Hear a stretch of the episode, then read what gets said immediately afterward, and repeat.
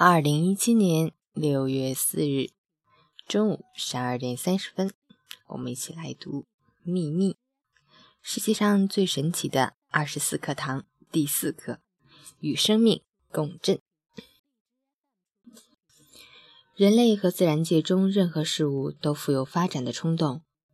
温润的空气降临的时候，沙漠欣然迎接它的到来，兴高采烈地高歌一曲创造之歌。为了充分利用这短暂的季节，沙漠幸福的开花，在心中酝酿希望的种子。实际上，世间万物都很难逃脱这种有创造力的冲动，每件事物都欣欣向荣地追求更高的完美。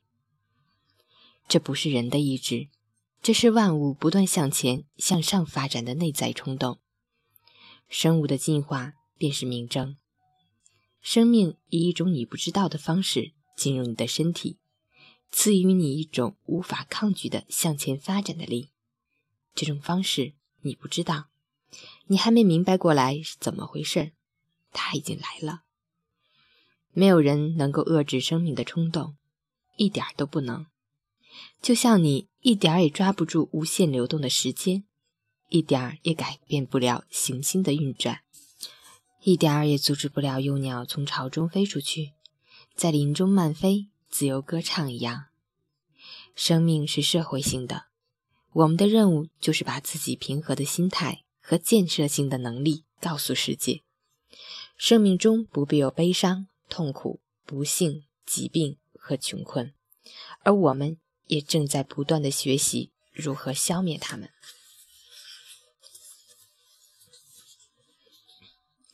消灭这些因素的过程，就是超越各种不足的过程。超越了思想的限制而拥有强大、纯洁的思想的人，不会被鸡毛蒜皮的小事所困扰。超越了自己而获得了生财之道的人，会向金窝窝径直走去。所以，超越了限制、命运这种东西，不管它叫别的什么名字，都将被轻而易举地掌控，如同船长驾驶自己的舰船。或者火车司机开通自己的火车一样驾轻就熟。一，真正的我不是身体，身体只是真正的我实现目的的工具。真正的我也不是理智，因为理智也只是真正的我用来思考、推理、做计划的另一个工具。二，真正的我一定是某种能够掌控并指导身体和理智的东西，一种能够决定身体和理智做什么、如何去做的东西。当你认识了真正的我，真正的本质时，你将感受到一种你闻所未闻的力量。三，真正的我的本质是精神，精神是真正的力力量之源。四，真正的我被非被赋予最伟大、最神奇的力量是思考的能力。然而，很少有人知道怎样正确、有建设性的思考，所以取得的结果微乎其微。大多数人思考的是自己自私的目的。而自私是头脑幼稚的必然结果。如果拥有成熟的头脑，人们就会明白，其实每一个自私的想法里面都藏着失败的种子。五，成熟的人都明白，做任何一件事要想成功，都必须让所有与这件事相关的人，不管是什么关系，都能从中获益。因为他人有弱点，不懂某件事情或急需某件东西而想占别人便宜的任何人，都必将自己吃亏。六，这是因为个体是宇宙的一部分，一个整体的两个部分之间不能相互敌对，每个部分的福祉和利益都必须和整体的福祉和利益一致。七，懂得了这个原理，处理生活中所有的事情，你就有了巨大的优势，能轻轻松松地打消轻浮邪恶的想法。八，懂得了这个原理就要做到，如果做不到，可能是因为方法不对。为了与整体生命的冲动产生共振，你可以借用一句语气强烈的肯定句：“我想成为什么样的人，我就能变成什么样的人。”九，当你重复这句话的时候，感受一下这句话里的我是谁，是什么？试着去真正理解真正的我的真正本质，真正的我到底是什么？如果你做到了，你就无敌了，无往而不胜。当你的目标是向上的，而且与宇宙共振，与生命向上向前的整体目的相一致，那么它就是有创造力的。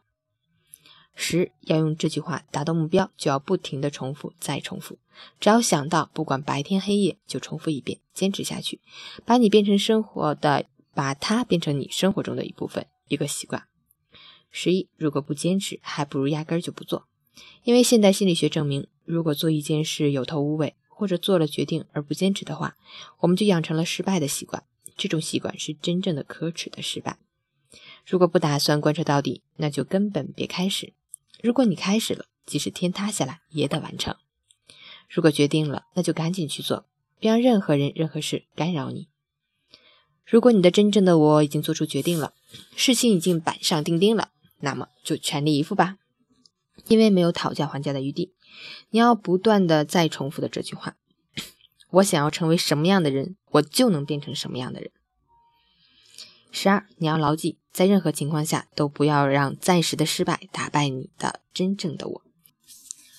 要知道，许多的男男女女都悲哀的发现，控制自己并不比管理一个国家更容易，因为他们很容易就会被暂时的失败蒙蔽双眼。十三，当你学会了这句话，你就会发现，你的内在世界能不费吹灰之力的控制着外在世界。你将战无不胜，攻无不克，所有的人和事都会对你的每一个愿望做出回应。十四，以上并不是为了证明什么观点，也不是什么假设或者理论，而是一个被所有的优秀人物所接受的事实，不管是科学家还是神学家。十五，在班戈神学研究院毕业典礼上，莱曼艾伯特做了致辞，他说。我们越来越相信，上帝居住在人们内心之中，而非在外部操纵人类。语言平淡简朴的圣经上明确记载着：“你不知道你是上帝的神殿吗？”这句话很有说服力。这就是内在世界为什么拥有神奇的创造力的原因。十六，这就是获得一切渴望之物的秘诀。同时，我们必须懂得，我们必须和生命的整体倾向一致。十七，我们只能收获我们所给予的。如果你的安排和目的是为了压低别人，那就和生命的整体倾向不协调了。你就会拥有躁动的感官，收获生命的压低。十八，平静下来，寻求内心的安宁，把精力集中在内在世界，专注于寻求与自然宇宙生命合而为一。十九，精神活动是内在世界的活动，内在世界是因的世界。而所有外在世界的环境和条件，都是内在世界产生的果。你所能够想象出的理想越高贵、越崇高、越伟大，这项工作也就越重要，实现起来就越简单。二十，工作没有节制，玩乐没有节制，或者任何其他没有节制的身体活动，都会让精神的热情降低。没有活动，思考的力量就力不从心了。所以，我们应当经常宁静下来，在宁静中，我们得以休息。通过休息，我们能恢复力量。当我们宁静下来，我们才能进行思考，而思考真正所有成就的奥秘。二十一，思考就是一种运动形式，与光和电一样，遵循振动定律。要保持与生命的共振，就需要爱的情感。爱的情感给思考注入活力。二十二。由此可知，很显然，为了获得权力、财富或实现其他有建设性的目标，首先必须唤醒心中爱的情感。本周练习，这一周我要让你继续在心理上的放松练习。如果你上周完成了我布置的练习，按照我说的，每天练了十五到二十分钟，那你一定已经学会了放松。只要你不能用意识使自己迅速放松。你就还不能算是自己的主人，你尚未获得自由，你仍然受到外在条件的制约和奴役。但我现在在假设你已经完美的完成了上周的练习，那你就可以进行下一步了，也就是放松精神。这一周像往常那样做好，去除所有的紧张，完全彻底的放松，然后让精神赶走所有的不利因素，比如憎恨、愤怒、焦虑、嫉妒。羡慕、悲痛、烦躁、失望等，有些人确实做不到，其原因就是他们完全任凭自己被情绪控制。第一次尝试，你可能失败了，但是熟能生巧，做任何事都是这样，不止这一件。你可能会说你放不下这些东西，但实际上你能做到的。只要你默默的下定决心，主动而自愿的思考美好的事物，根本不用理会他们。问答录提问：什么是思考？回答：思考就是能量。提问：思考如何获得活力？回答：通过爱之定律。提问：权力由何而来？回答：我们对他人有何用处？提问：为什么？回答：因为我们只能收获自己给予的。提问：什么是宁静？回答：身体的完全放松。提问：它有什么价值？回答：它是迈向掌控自我、成为自己主人的第一步。